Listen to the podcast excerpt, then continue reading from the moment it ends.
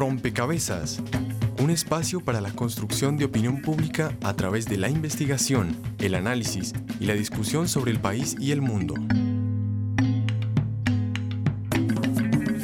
Rompecabezas, muchas voces, otras formas de vernos.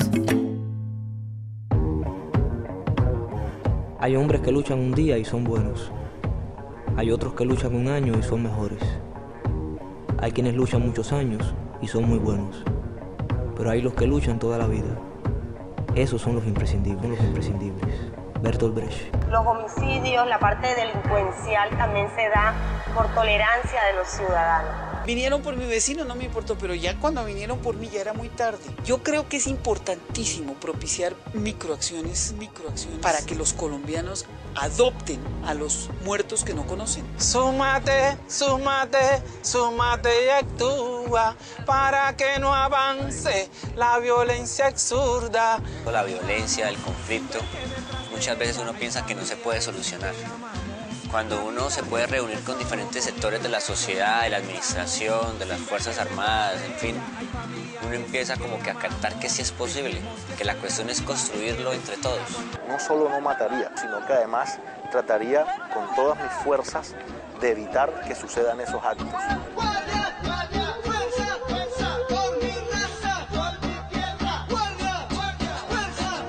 Así como ha aumentado la guerra, también ha aumentado la resistencia de los pueblos. La gente tomó la decisión hace mucho tiempo de no salir de sus territorios. Nosotros, la población civil, somos el escudo. Nosotros como líderes poniendo la cara, porque nosotros estamos haciendo lo que nos toca como representantes de la comunidad.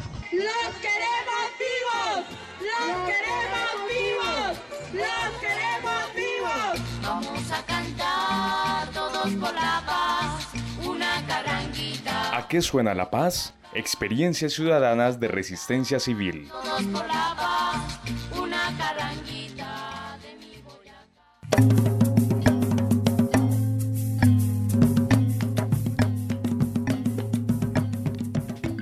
Un saludo a todos los oyentes, a todas las personas que se conectan y sintonizan a esta hora rompecabezas, muchas voces, otras formas de vernos.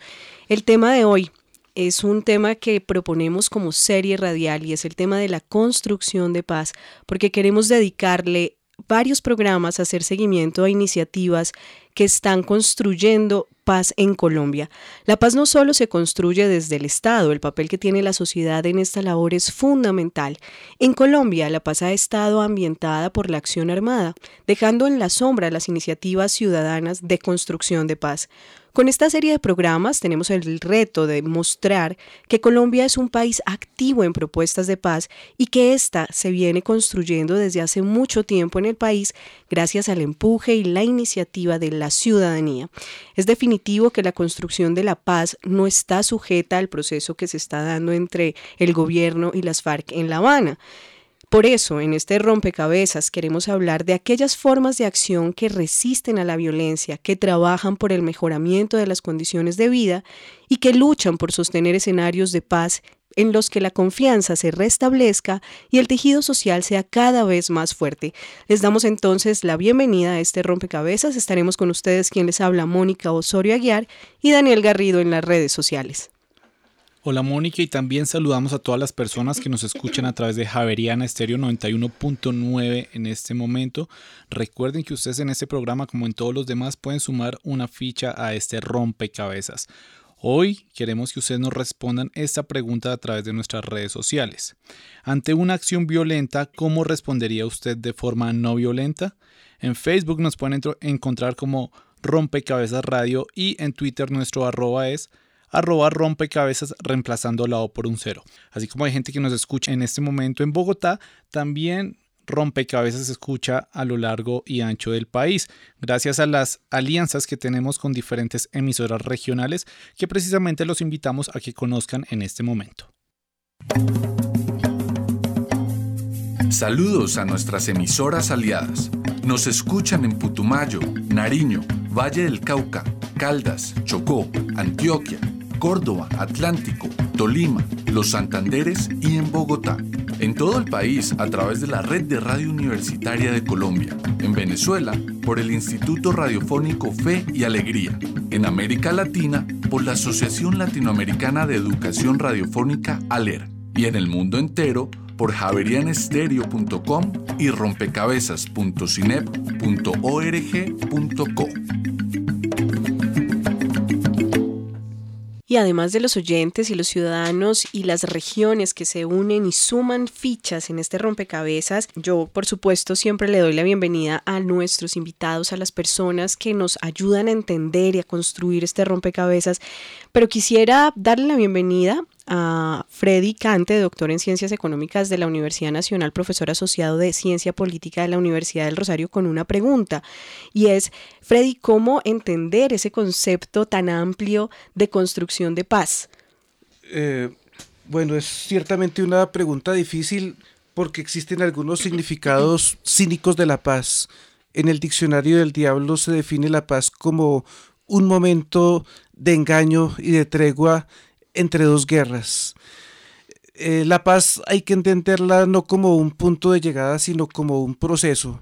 Para mí es muy importante mirar la paz eh, no en relación con la pasividad, con la quietud, con el equilibrio, porque el equilibrio es un punto muerto, sino más bien con propender por acciones no violentas, entendiendo por no violencia un accionar que si bien es cierto que genera costos como toda acción humana, no genera daños irreparables, es decir, no se traduce en muertes, en amputaciones, en heridas eh, terriblemente nocivas y sobre todo no destruye el medio ambiente, respeta la vida. La paz, entonces, como no violencia, como un respeto al otro, a las futuras generaciones, a la naturaleza. Bueno, yo quisiera, como en esta misma línea que nos presenta Freddy Carlos Fernández, él es antropólogo, experto en el movimiento de no violencia, consultor en paz, conflicto y democracia, plantearle una pregunta y es, ¿en qué momento surge la idea, digamos, de, o esa asociación de la paz con acción, no con pasividad, sino con, con, con acciones no violentas? ¿Cómo es la historia un poco que hay detrás de las acciones no violentas? Eh, bueno, muchas gracias por la invitación. Mm, con la pregunta, yo creo que em, el punto de contacto entre el tema de construcción de paz y la acción no violenta es justamente una noción del conflicto, una noción positiva del conflicto. Eh, ¿Esto qué es? Pues eh, es justamente reconocer que la dinámica social es esencialmente conflictividad. Todo el tiempo estamos interactuando y se generan relaciones difíciles, se generan choques, se generan desavenencias, se generan... Eh, y esa dinámica es lo que hace que la sociedad sea muy rica. Eh, cuando, digamos, en la historia del, de, la, de, la, de, la, pensamiento sobre la paz, eh, una de las primeras cosas que aparece es la idea de paz como la ausencia de, de todo tipo de violencia, la negación de la, sí, de la violencia, pero ocurrió y ocurría y todavía ocurre en nuestro país es muy común confundir conflicto con violencia. Y eso tiene unos, digamos, unas consecuencias. Y es que eh, si bien no nos gusta y negamos, digamos, la, idea de que la, violencia sea parte de nuestra vida, eh, terminamos también negando, digamos, por asociación de esas dos palabras, conflicto y violencia, terminamos negando el conflicto. ¿Pero es lo mismo conflicto o violencia? No, son, dos cosas distintas. El conflicto es parte de la dinámica social.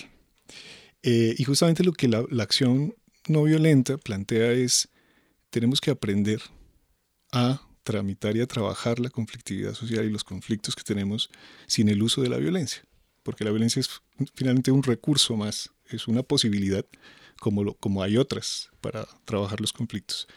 Y en ese momento, eh, digamos, conceptualmente es que surge o digamos se, se, enriquece muchísimo la idea de la, de la acción no violenta, porque justamente la acción no violenta es la acción que busca transformaciones eh, en medio de una conflictividad pero sin recurrir al uso de la violencia. En ese sentido, em, pues como acciones no violentas se conocen acciones de resistencia civil. ¿Qué entender por resistencia civil, eh, Freddy Cante? Ayúdenos a entender ese concepto de resistencia civil que es sobre el que hoy en este programa, en, este primera, en esta primera entrega de esta serie dedicada a construcción de paz, vamos a, dedicar, digamos, la reflexión. Bien, ahí me voy a extender un poquito partiendo de las vías jurídicas del llamado Estado de Derecho. Ahí tenemos algunos recursos para la queja y el máximo de ellos, quizás lo único rescatable de la Constitución del 91, sea la acción de tutela. Ya en las vías de hecho encontramos eh, la objeción de conciencia y la desobediencia civil, las cuales eh, tienen que ver con desobedecer leyes, con generar acciones no violentas para rebelarse contra una política injusta, bien sea por motivos de conciencia, de moralidad o por motivos más políticos. Pero objeción de conciencia y desobediencia civil mantienen una lealtad al contrato social y toman como dados unos gobernantes a los cuales hay que controlar, hay que exigir rendición de cuentas. La resistencia civil es un tanto más radical, más subversiva si se quiere, porque es una disidencia fundamental con un orden. Ya eh, es una cuestión de principios y hace parte de un conflicto no tramitable, no negociable.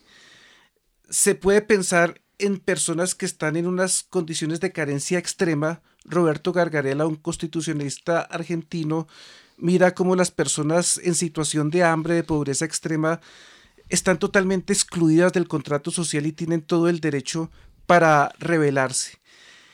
Existe una modalidad muy interesante de resistencia que es la que estudia un autor norteamericano como James Scott y la define de una manera muy bella como el arte de no ser gobernado. El arte de gobernarse a sí mismo, esto tiene mucho más que ver con la anarquía. Eh, comunidades autónomas, autosuficientes, autogestionadas, personas independientes que no están atadas a un correo, a un, mm, a un empleo, que no están esclavizadas por un orden, que están liberadas en ese sentido. Entonces, esa forma cobra mucha importancia porque las otras toman como dado un gobierno y se adaptan de alguna manera a él, se revelan eh, si hay algunas diferencias, la resistencia es más radical y el arte de no ser gobernado eh, pues tiene mucho que ver eh, con cuestionar el gobierno, como decía Henry David Thoreau, el mejor de todos los gobiernos es el que no gobierna en absoluto. Pero em, acciones de resistencia reciben frecuentemente señalamientos, estigmatizaciones por parte de los medios. Justamente hace unos pocos días también estábamos viendo, digamos, en el Cauca, la situación de los indígenas del Cauca. Y sobre eso, digamos, hay alguna reflexión sobre el tema de la estigmatización, porque entonces em, vendría, vendrían, digamos, se vendría a pensar entonces que se está en contra absoluta del, del, del Estado, de la norma, ¿Cómo es la negociación entre esas acciones que se resisten, que, que, mm, van en contra de, del, del, Estado, ¿cierto? Del orden, y eh, la propuesta que hacen? ¿Quiénes resisten y a qué se resisten? Carlos Fernández. Wow.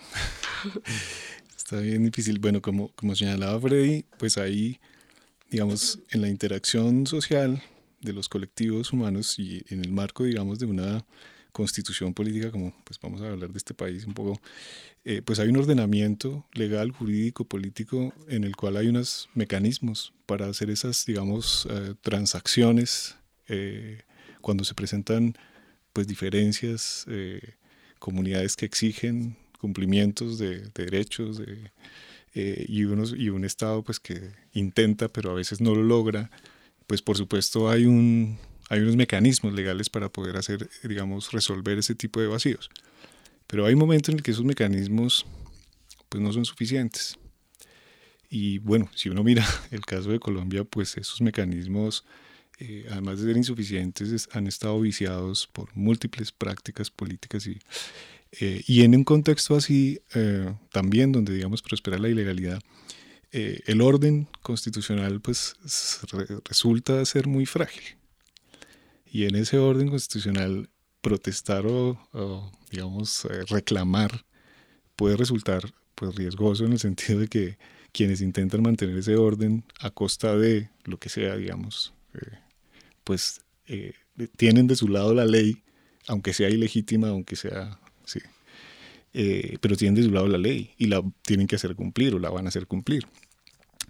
Eh, de ahí, pues obviamente los, las, todo ese tipo de expresiones de resistencia, eh, de, de, desacuerdo, digamos, con la manera como la institucionalidad resuelve las, las conflictividades, pues terminen siendo señaladas por el establecimiento, por el ordenamiento, como ilegales o ilegítimas o eh, peligrosas pues para el orden social. Pero por supuesto que tienen un lugar, porque eh, y tienen una razón de ser, digamos, como lo decía Freddy también, pues es, es, es legítimo, es, es el derecho legítimo a rebelarse ante un orden que resulta injusto. Bien, yo quisiera invitarlos a escuchar entonces esta primera cápsula que nos presenta una de las iniciativas que justamente, em, digamos, propone o se plantea como una iniciativa de resistencia civil y sobre eso, digamos, vamos a seguir abordando el tema y construyendo este rompecabezas.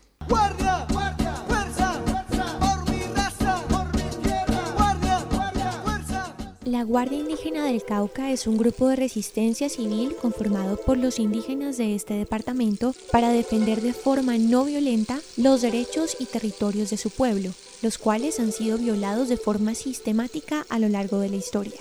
Su labor es la continuación de la defensa que sus mayores le brindaron a la comunidad. Por tal razón, la función de la Guardia Indígena tiene un origen ancestral. De los que siempre han luchado de la conquista hasta Carlos Sánchez, consejero regional de los indígenas del Cauca, explica cuál es el objetivo de esta Guardia Indígena. Eh, de estar, digamos, como pendiente en todo lo que tiene que ver con el manejo, como le digo, el control social y control territorial, pues al interior de nuestros territorios. Para el mundo occidental, pues es la policía, es el ejército, son las fuerzas armadas las que hacen ese orden nosotros, el interior de nuestros territorios, es la Guardia la que hace ese control social territorial. El accionar pacífico de esta organización le ha permitido consolidarse como un agente de importante participación social y política del país. Dentro de sus labores humanitarias se encuentra la búsqueda de desaparecidos, el acompañamiento a los cabildos, seguridad en las movilizaciones, entre otras. La apuesta a la no violencia es su mejor arma contra la violencia misma. Eh, y el no actuar de forma violenta o con armas, pues eso hace que también llame a que se debe generar, digamos, en vez de chocar, lo que vamos a generar es un, un encuentro pues de, de, armonía, de armonización y de respeto, pues tanto de unos como de otros, porque pues las armas lo que como decimos, pues nos generan es violencia y finalmente pues terminamos con las armas haciendo daño a otros. Los miembros de la Guardia Indígena del Cauca han logrado, por medio de la no violencia y de la cohesión social de su pueblo, hacer efectivos sus derechos y contribuir a la justicia en casos de violaciones al derecho internacional humanitario.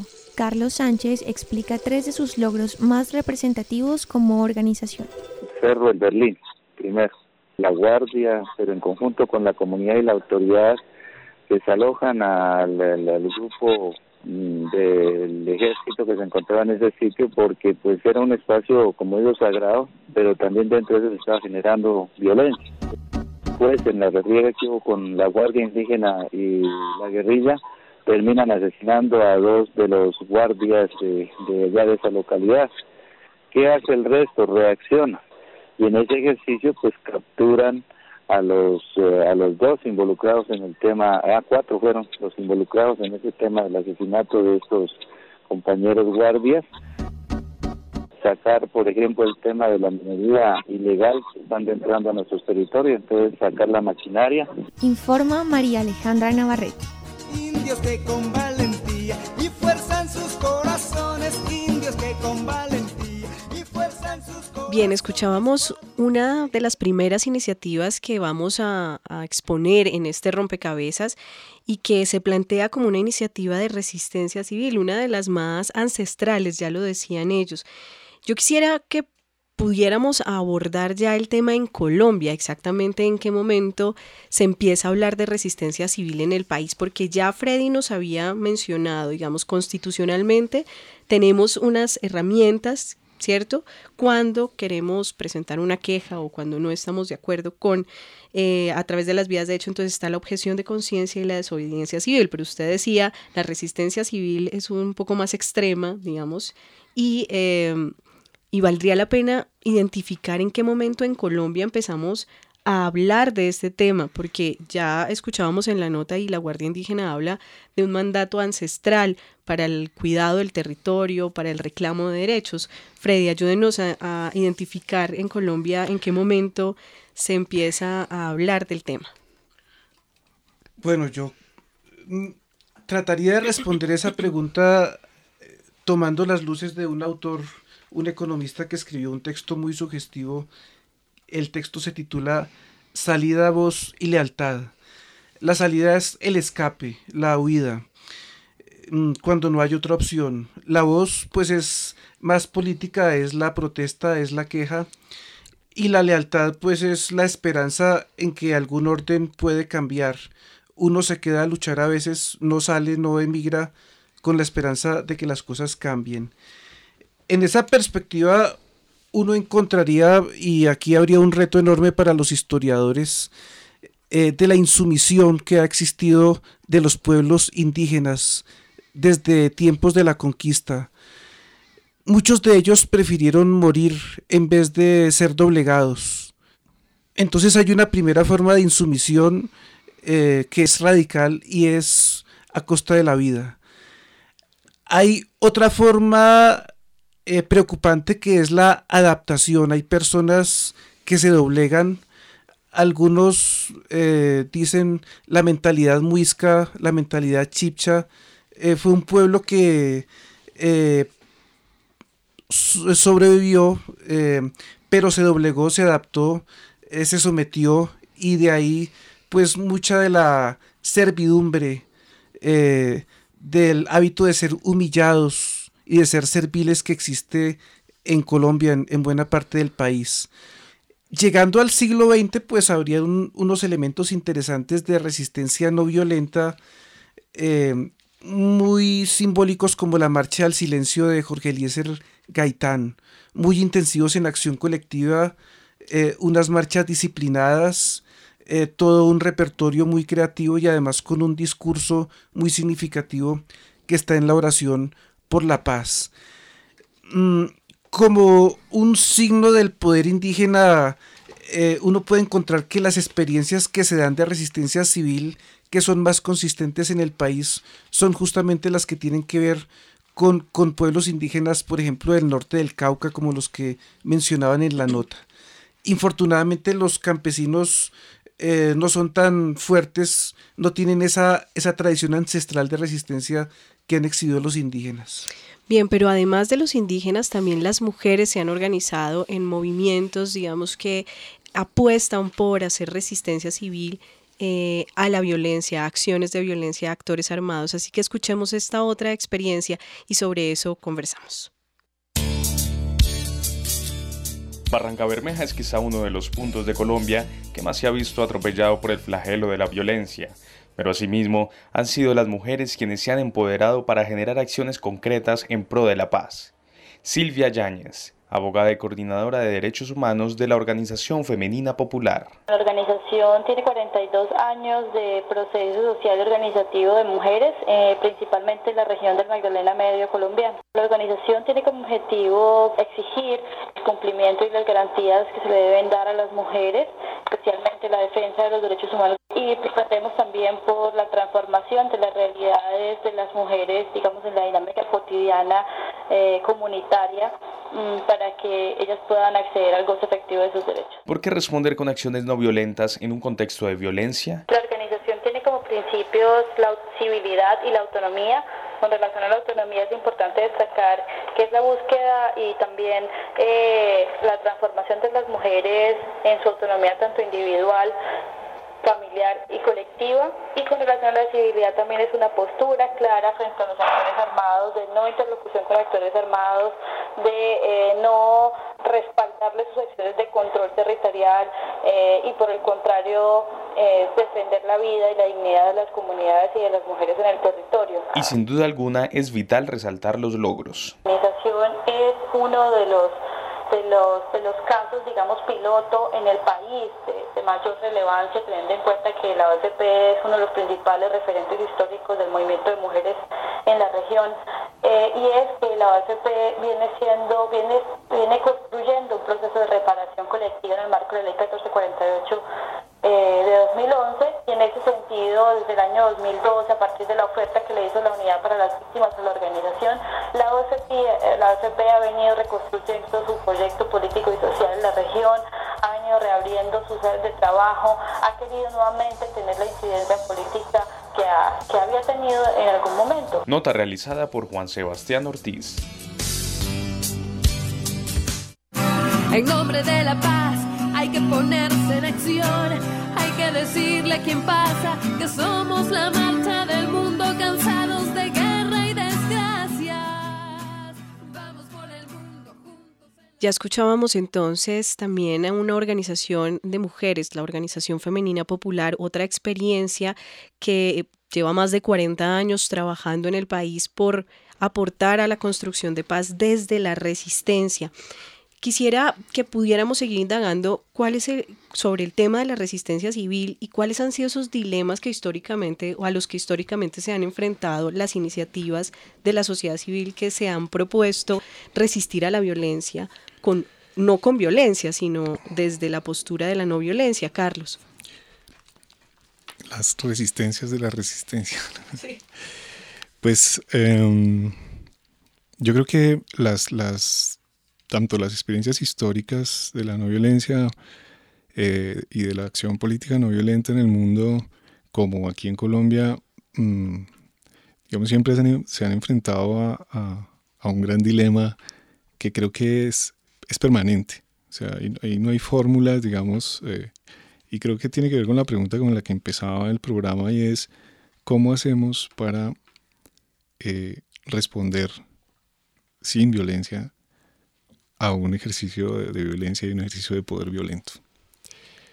Eh, ese es el gran dilema y al que los líderes y lideresas se están enfrentando permanentemente, porque los niveles de, digamos, de, de acoso y de de dificultad que estas experiencias tienen, pues son eh, pues muy grandes, mayúsculos.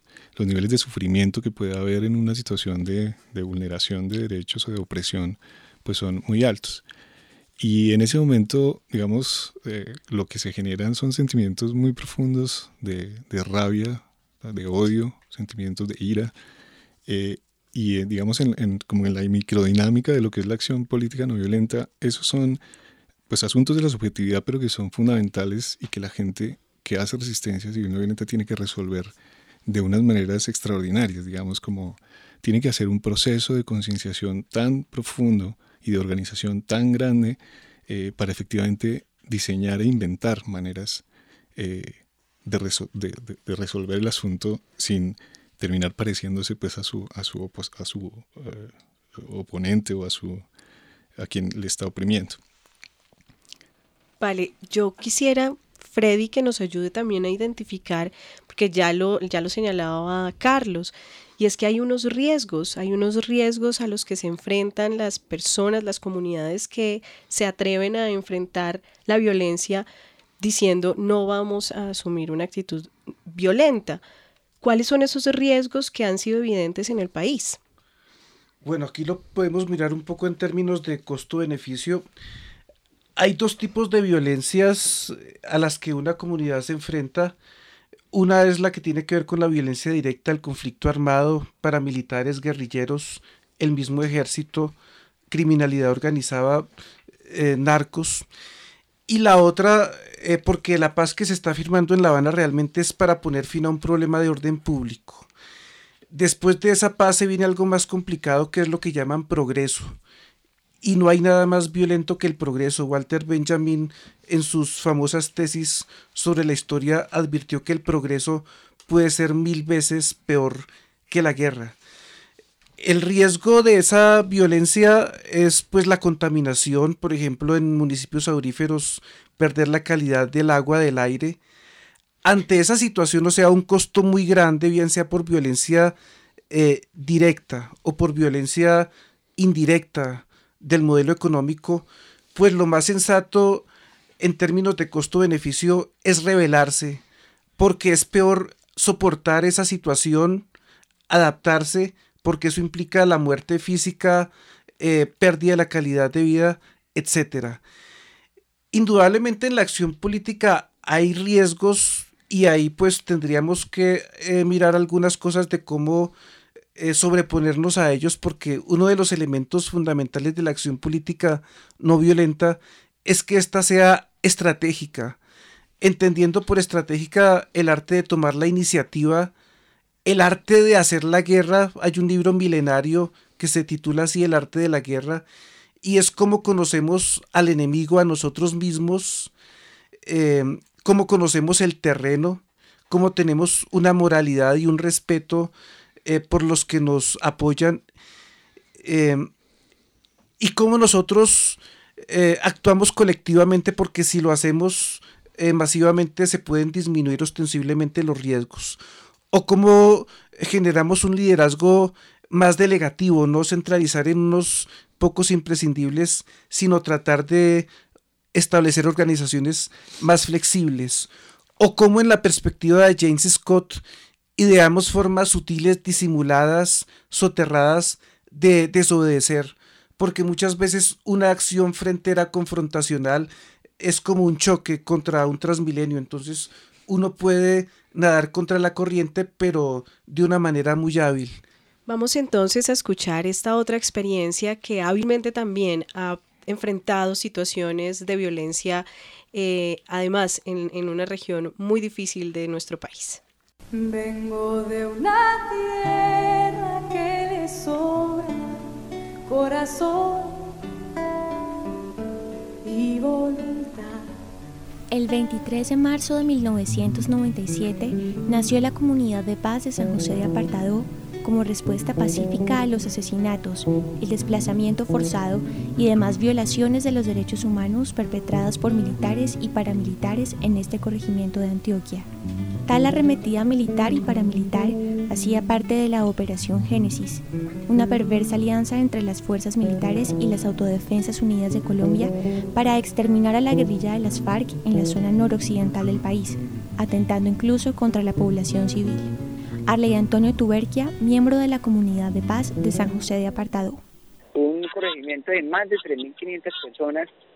Para el 23 de marzo solo quedaban quedábamos unas 350 personas entre niños y adultos y quedaba un pequeño grupito que decimos como los más tercos, que nos quedamos por ahí eh, porque no teníamos a dónde ir. Otra de las razones que nos motivó nos eh, generó la necesidad de crear comunidad fue todos los niños. Como yo decía, era el último grupito que quedaba en la región.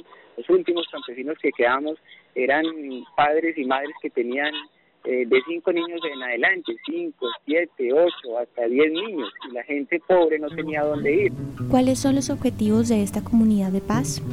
Podernos, podernos mantener eh, como comunidad organizados, es decir, no no, no participar en la guerra de ninguna de las formas y más bien vivir pacíficamente, vivir de una forma civil, eh, vivir de una forma alternativa, distinta a un sistema de muerte, distinta, a un sistema de opresión que, nos, que quiere acabar, que quiere arrasar, que quiere desplazar al campesino, que quiere acabar con, con la zona, eh, con la región, con desplazando la minería de carbón, de agua que hay en la región, las tierras que son muy fértiles. Entonces es el, el poder mantenernos en la región. ¿Cuáles han sido los logros más significativos de esta iniciativa? El poder eh, volver otra vez al, a la tierra, a la vereda de donde nos desplazaron, pero también otro de los aciertos, otros de los aciertos es eh, vivir comunitariamente, colectivamente.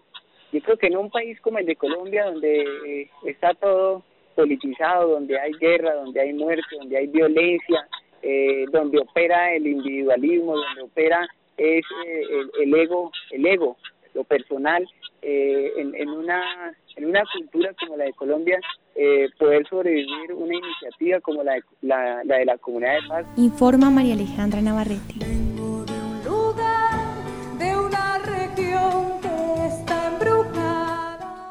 Estoy harto de ver cómo abusan de mí maltratan mi pueblo y Bien, ahí estaba entonces el testimonio de un integrante de la comunidad de San José Apartado, otra de las iniciativas que en Colombia le ha apostado por enfrentar la violencia directa de la que ya nos hablaba Freddy Cante con eh, organización, con trabajo en, colectivo, como él lo, señalaba Carlos. Eh, antes de darle la voz a los ciudadanos, porque eh, también nos interesa saber cómo, cómo los ciudadanos leen o se ven o se reflejan en este tema, quisiera que usted nos, nos comentara un poco sobre cómo transforma o cómo aporta o cómo impactan estas iniciativas de resistencia civil, estas iniciativas de comunidades de paz, de organizaciones sociales a las regiones, a, la, a los territorios. Bueno, yo diría que, el, mayor impacto tiene que ver con, dos cosas. Una es, lo resumiría en la, en la palabra y acudiendo un poco al testimonio de, de nuestro amigo de la comunidad es la palabra dignidad.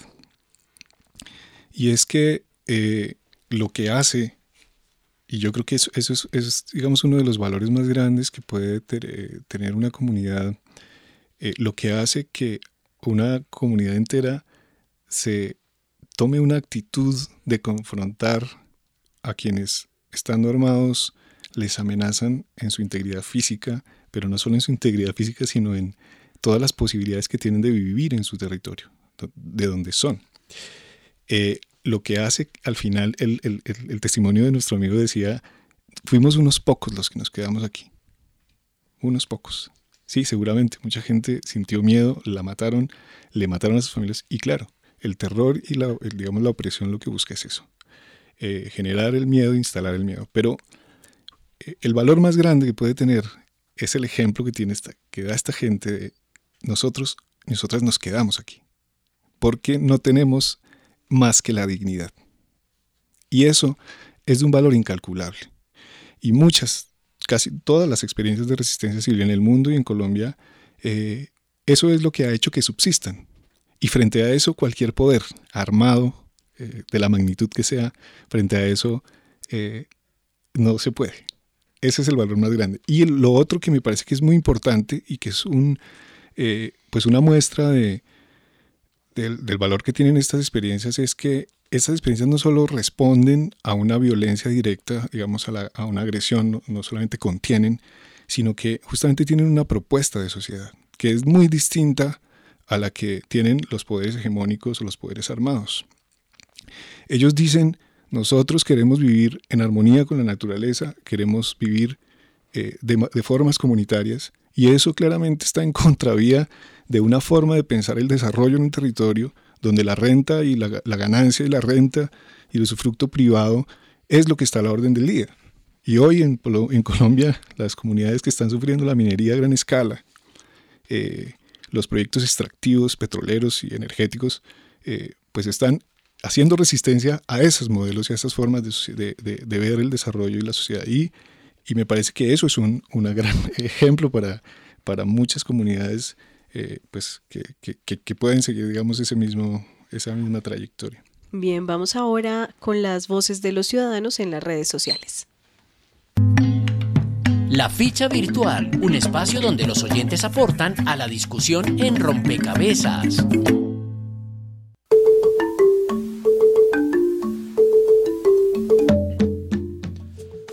Bueno, comenzando nuestro programa le preguntamos a nuestros oyentes que ante una acción violenta, ¿cómo respondería usted de forma no violenta?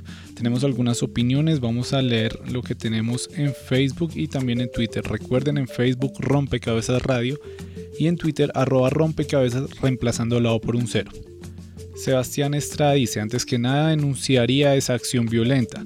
Es lo más importante y aunque resulte obvio muchos no lo hacen por miedo o desconocimiento. Ese es el primer paso para lograr un cambio. Rosa Muñoz nos dice personalmente denunciar ante la entidad competente y si es verdad con una acción de diálogo y con demostración de amor. Y arroba Gabo Garrido dice lo primero no respondiendo inmediatamente, analizando qué pasó y diciendo lo que se siente con firmeza. Además de estas opiniones que ya vamos a continuar, escuchemos qué dice la gente cuando se le formula esta misma pregunta en la calle. La ficha de los ciudadanos y las ciudadanas. A la pregunta ¿Cómo respondería usted de forma no violenta ante una acción violenta? Los ciudadanos responden. Es muy difícil uno planear cómo va a reaccionar frente a una acción como la que tú mencionas porque en esas situaciones uno responde como impulsivamente. Entonces creo que, que, es imposible pensar cuál puede ser la capacidad de reacción. Yo creo que esos son impulsos del ser humano a defenderse o a proteger al ser humano que se esté agrediendo en ese momento. Principalmente retirándome y segundo buscando, por ejemplo, las acciones judiciales, policiales y demás de control o de eh, persecución o de castigo a ese tipo de acciones, pero en principio no lo haría de manera violenta. Mi personalidad no comparte su nivel de ignorancia. Pues yo siento que lo más ideal es como buscar un medio que permita establecer una un proceso de diálogo entre las dos partes, ¿sí me entiende? Entre el agresor y el agredido, para ver qué pasa con el conflicto y cómo se puede resolver. Optaría por el diálogo o por retirarme del lugar. lo, más, lo más civilizado sería el diálogo, que es bueno, más fácil como una respuesta inmediata. Con diálogo, y si no corriendo. Este sondeo fue realizado por María Alejandra Navarrete con la colaboración de UM Radio de la Universidad de Manizales y Frecuencia U de la Universidad de Medellín.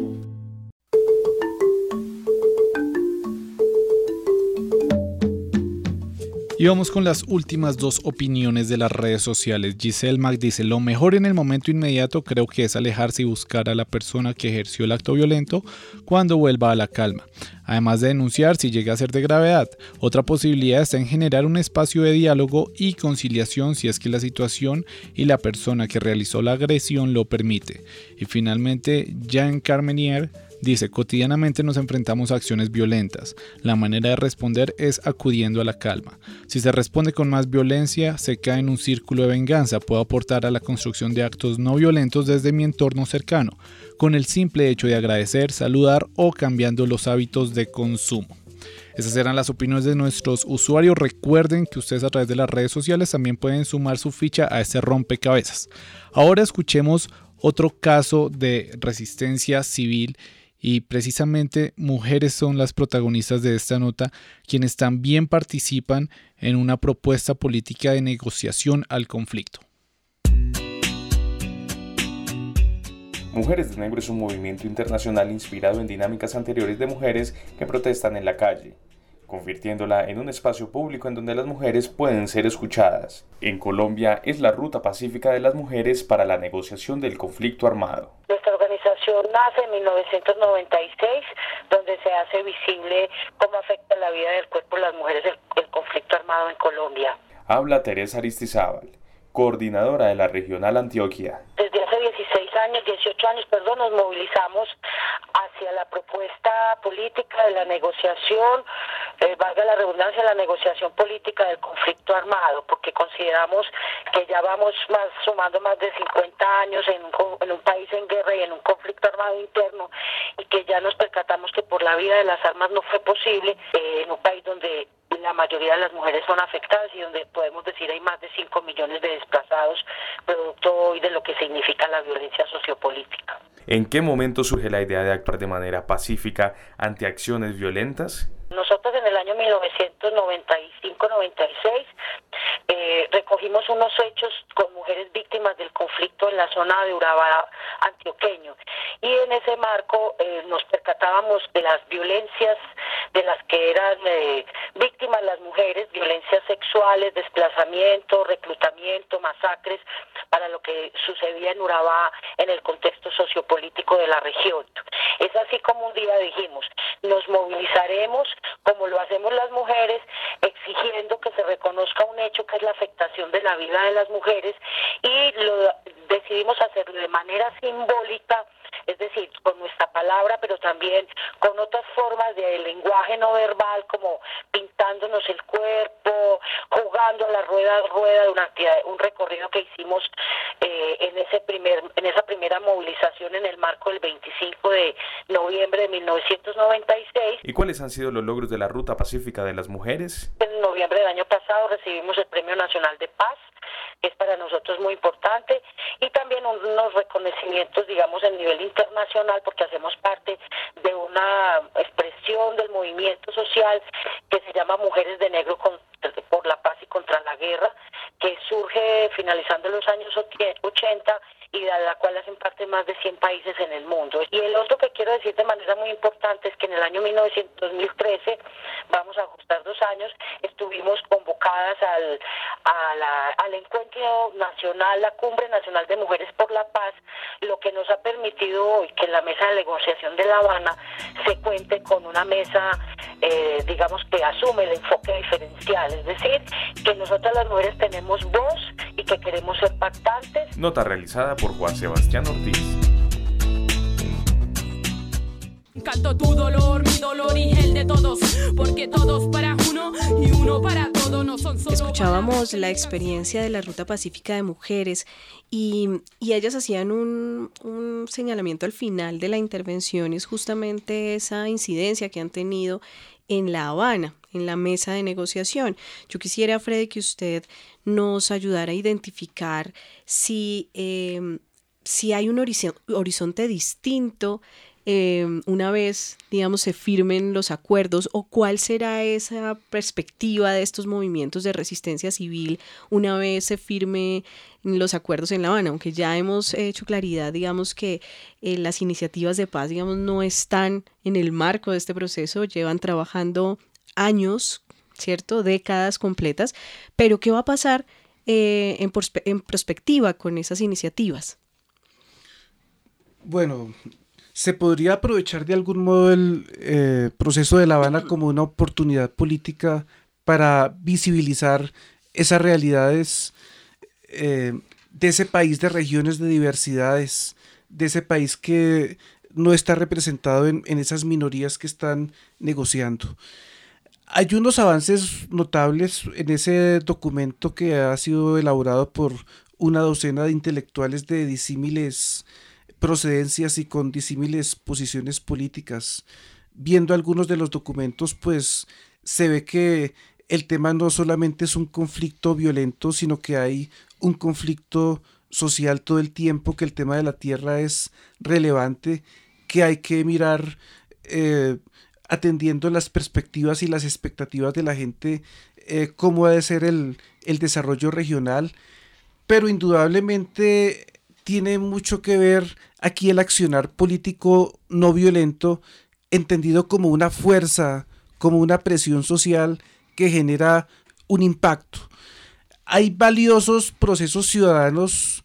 Hace unos meses veíamos el proceso de consulta popular en Piedras, Tolima, de una población que en su 99% rechaza rotundamente la actividad minera en su municipio o sea, más allá de las voces, pues tienen que ser voces estridentes y acciones directas, acciones no violentas. Bien, vamos ahora a escuchar esta otra experiencia que nos permite también aterrizar eh, las, la, resistencia civil a acciones que desde los ciudadanos se puedan emprender, es decir, no necesariamente organizaciones, sino también acciones desde eh, mi, mi ciudadanía, desde mi estar en la cotidianidad.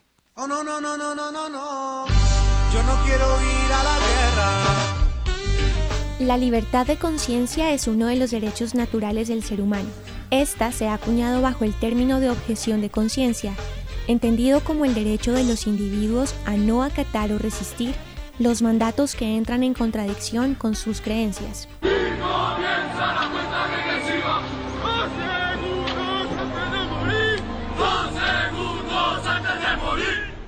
Justa Paz, organización de la Iglesia Cristiana Menonita de Colombia, reconocida por su carácter pacífico, ha apoyado procesos de objeción de conciencia en jóvenes colombianos que han decidido no ir a la guerra, sabiendo que prestar servicio militar es una obligación en Colombia. Reinaldo Aguirre, joven de Suacha cuyo derecho a la objeción de conciencia frente al servicio militar obligatorio ha sido reconocido por el Ejército Nacional explica la importancia de luchar por la libertad de conciencia. Es importantísimo apostar en esto por el hecho de que, de que siempre hay que tomar la iniciativa uno mismo. Muchas veces esperamos que otros hagan el cambio, pero interesante es si cada uno aporta desde su decisión y desde su convicción, como lo, como lo he decidido yo como persona y como joven, desde la, desde la objeción de conciencia, que ni siquiera es la única apuesta de transformación que hay acerca de nuestro país. ¿Cuáles podrían ser las consecuencias de la masificación del derecho a la objeción de conciencia frente al servicio militar obligatorio? Si todos fuéramos objetores de conciencia, tendríamos un país pacífico, tendríamos un país en paz. Hay muchos testimonios de países que, que ya han logrado esto. Si, si no estoy mal, Suecia, Suiza, que son países donde no existen ejército y que son países que culturalmente eh, no existen ladrones, no existen personas con, con malos hábitos dentro de la cultura ciudadana. Informa María Alejandra Navarrete. Oh, no, no, no, no, no, no, no. Yo no quiero ir a la guerra. Oh, no, no, no, no, no, no, no. Porque la guerra nos da pena. Bueno, y ya se nos va agotando el tiempo, pero yo sí quisiera que quienes nos acompañan hoy en el programa le dijeran a la audiencia, quienes nos están escuchando, cómo ellos pueden hacer resistencia civil desde su cotidianidad, desde su interacción con los otros, así ellos no hagan parte de un movimiento o de una organización. Bueno, yo creo que todos y todas tenemos una responsabilidad eh, con la cultura. Y la cultura se hace desde las prácticas y desde la vida cotidiana. Eh, el cuerpo de el cuerpo de nosotros, de las mujeres, de los niños, de las niñas, el cuerpo es el primer territorio de resistencia. Eh, protegerlo, defenderlo ah, de cualquier tipo de violencia. Eh, contra, digamos, yendo en contra de todas estas prácticas que en la cotidianidad son muy comunes.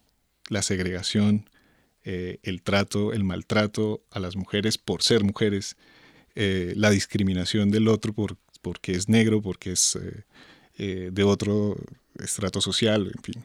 Ese tipo de prácticas que son en la cotidianidad y nos están haciendo mucho daño. El tema del uso de la trampa como el mecanismo para avanzar socialmente o el enriquecimiento privado, en fin. Creo que ese tipo de prácticas podemos hacerle resistencia. Podemos hacerle resistencia en el comercio, en el mercado, consumiendo productos eh, limpios, eh, agricultura orgánica. Hay miles de formas de resistencia usando bici- más bicicletas y menos carros. Ese tipo de cosas son prácticas que, que creo que podemos ah, hacer y, y- y como decía Freddy, masivamente pueden generar unos impactos grandiosos en, la, en nuestra manera de vivir. Freddy.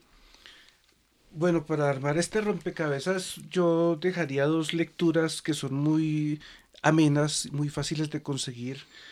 Una primera pues tiene que ver con Luis Carlos Restrepo en su vieja época, cuando el tipo era distinto, escribió un texto muy su- sugestivo que se llama El derecho a la ternura y muestra que hay una diferencia entre agarrar, porque agarrar es posesivo, y acariciar, acariciar deja libertad a la otra persona, justamente para mirar la importancia del cuerpo, como lo decía Carlos. En el ámbito de los juegos, valdría la pena que los chicos y los jóvenes y los viejos exploren juegos como el Go, eh, un juego antiguo del Oriente, porque el ajedrez, si lo miramos bien, es machista y es violento, implica destrucción de fichas. En cambio, el Go es sutil, es como el avance del agua, es coger terreno poco a poco de una manera muy sutil, muy elegante. Que a los niños les ayudemos a crear un ambiente para que desarrollen su creatividad. Porque uno va a distintas partes del mundo y todos los parques son cuadriculados, homogéneos, ya vienen con cosas y máquinas ya hechas con unos eh, movimientos ya programados, pero pueden haber parques más anárquicos donde los chicos tengan piezas para armar justamente rompecabezas a su manera y construyan sus propios juegos. Eh, podemos pensar justamente en la virtud de la anarquía, de la no organización.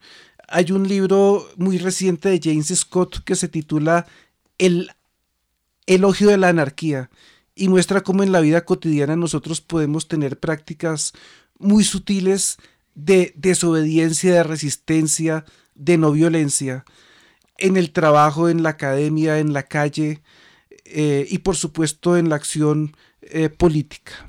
Bien, a Freddy Cante, doctor en Ciencias Económicas de la Universidad Nacional y profesor de Ciencia Política de la Universidad de Rosario, y Carlos Fernández, antropólogo, experto en movimiento de no violencia, consultor de paz, conflicto y democracia. Muchas gracias por ayudarnos a construir este rompecabezas. A ustedes, a todos nuestros oyentes y a quienes nos siguieron y acompañaron en las redes sociales, gracias por sus opiniones. Estaremos con ustedes en un próximo programa. Estuvieron Mónica Osorio Aguiar, quien les habla, y Daniel Garrido en las redes sociales. Rompecabezas, una producción del CINEP Programa por la Paz, la Pontificia Universidad Javeriana y la emisora Javeriana Estéreo 91.9 FM. Rompecabezas, muchas voces, otras formas de vernos. Rompecabezas cuenta con licencia de programa periodístico concedida por el Ministerio de Tecnologías de la Información y las Comunicaciones, resolución 1051 del 23 de mayo de 2014.